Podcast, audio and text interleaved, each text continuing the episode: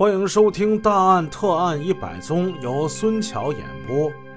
上回故事说到，周坤跟他的队友们一直都是用八分钟法。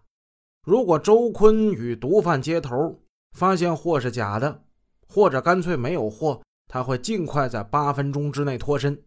如果到了八分钟，周坤还没出来，那说明的确是碰上真货了，证据确凿，队友们一起往里冲。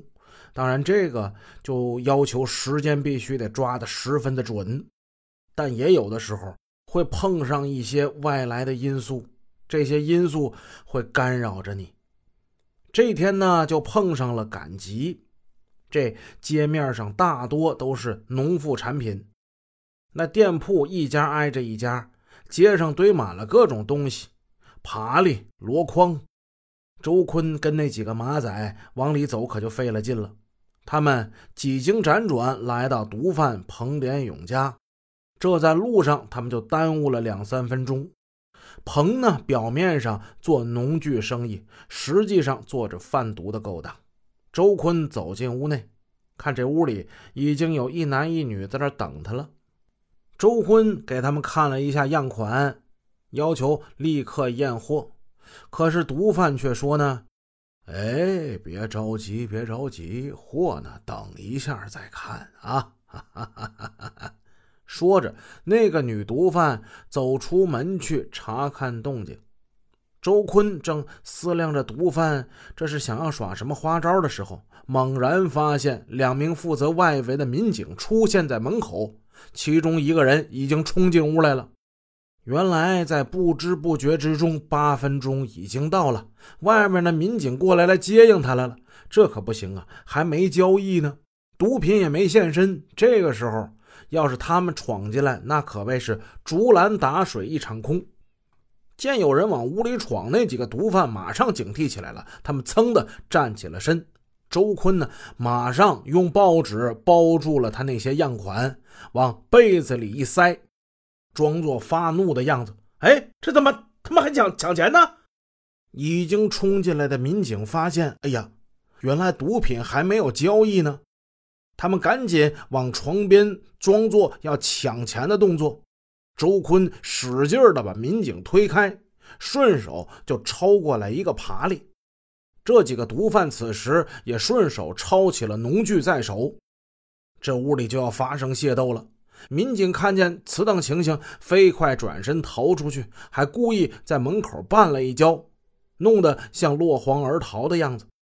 而此刻呢，刚才出去望风的那个女毒贩也回到屋里来了。周坤不等毒贩喘息，马上责备那两个毒贩：“怎么的？你们他妈想黑吃黑呀？你啊，没那么容易！”他收起样款，装作一副生气的样子。他夹着钱，一边说一边往门外走去。你们以后给我小心点，我告诉你，到时候有人收拾你们。哎，别走啊！俩毒贩一看呀，这财神爷要走，马上拦住周坤。哎，齐老板，齐老板，别走，别走！哈哈哈哈！哎呀，刚才这几个人呢，我们可不认识。其实这几个人呢，在半路上就盯着我们呢。他是奔着你钱来的。咱们刚才坐出租过来的时候，我就发现这几个人了，可不是我们的人啊，我们不认识的，不是黑吃黑啊。见他们几个这么说，周坤欲擒故纵。你们说不是黑吃黑是吧？好，我也不追究。可是这回生意就此罢了啊，不做了。周坤抱着钱继续往门外走，两个毒贩紧随其后，一个劲儿的央告。哎，这这这是个误会。哎，齐老板不要在意。哎，你不要走，不要走，不要走啊！这不过是几个小毛贼。哎，不要耽误我们做生意嘛，是吧？几个人边说边往外走，不知不觉来到一条街上的公厕旁。周坤见他们丝毫没有起怀疑，便停下来与他们继续交谈。他用眼角的余光扫视四周，这一扫不要紧，周坤发现。外围民警并没有跑远，而是紧随其后。这两个便衣逃走之后又返回来，他们不是马上看见周坤的，他们已经在这个集市里啊找了一会儿了。哎，他们忽然看见周坤跟毒贩正在厕所旁那说话呢。这俩便衣呀，经验也不足，不算机灵，以为双方已经谈妥了，马上这就要一手交钱，一手要交货了。他俩呀，又围上来了。周坤一看不好，他无法通知同伴，便来了一个先发制人。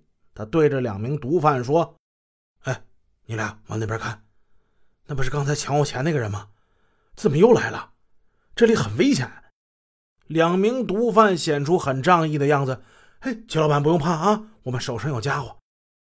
周坤故意用激将法，那还等什么呀？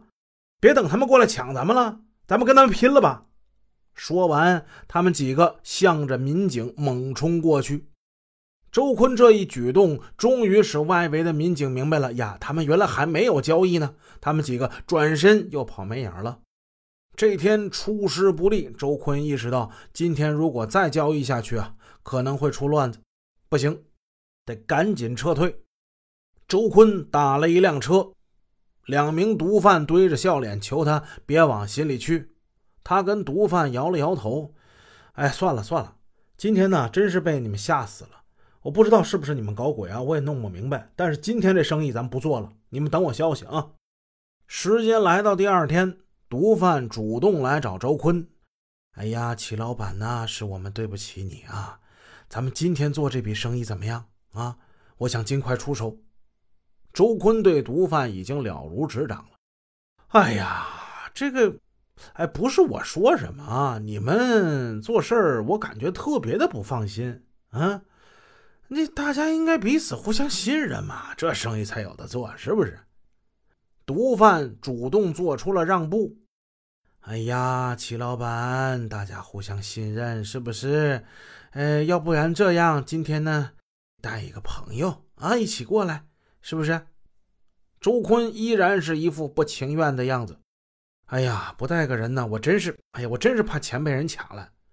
哎呀，齐老板，你有什么不放心的，可以先看货吗？啊，你可以不用带钱都没关系啊，我们信任你。双方约定晚上八点半接头。这一次呢，周坤带了蒙建平，这是他的得力助手。这回他们又来到那个放着农具的小楼上。进屋的时候，周坤一眼就认出来了，这个小楼的主人彭连强是急于与周坤做这笔生意的毒贩的弟弟，十个月以前曾经亲手抓住过他。哎呀！这不碰着熟人了吗？这不是这种情况最稳妥的方法就是撤退，但是周坤不想拖了。那次抓住他是一次零包交易，当时此人进去交接时被抓的，由于当时身上没有带货，缉毒队把他带到办公室审讯了一天之后就把他放了。此时那彭连强啊，他正在吸毒，哎，毒瘾上来了。他用一点锡纸点燃了一小撮白粉，注意力全部在那一缕蓝烟上呢。周坤挑了一个背着烛光的位置，他眼睛时刻盯着那彭连强，怕他往自己这边看。周坤小时候是在安顺地区长大的，他开始用安顺口音与毒贩们周旋。虽然说彭连强暂时还没有认出自己。但是周坤明白，随着时间的拖延，难免节外生枝。他要求立刻验货。几分钟的功夫，彭连强已经收拾起吸毒的用具，边站起身来边说：“这里呢有七十八克，还有两百克。嗯，要是要的话，就跟我们一起到车站去拿。”周坤一看呀，他已经精神过来了。如果等他走到亮处，很可能就认出自己来了。事不宜迟，周坤想到这儿，他给孟建平使了一个眼色：“好，拿钱，咱们先交易这七十八克。”那位说：“他怎么吵吵上了呢？”这是给外面发信号。与此同时，二人同时拔出枪来。外围的民警也听到了周坤的暗语，一同冲了进来。他们将毒贩是团团围住。彭连强愣了一秒钟，从周坤拔枪的动作，一下子他反应过来了。嗯，周队长，老实点啊！上回抓你时候你不承认贩毒，这回呢？你怎么说？哎，彭连强不再抵赖了，十分配合。马上，刑警们由彭连强带路，在车站，他们又追回了另外两百克的海洛因。周大队的故事就先给大家讲到这儿。他是我们千千万万个奋战在第一线上、可歌可敬的缉毒警察中的一员。我是孙桥，咱们下一个故事再见。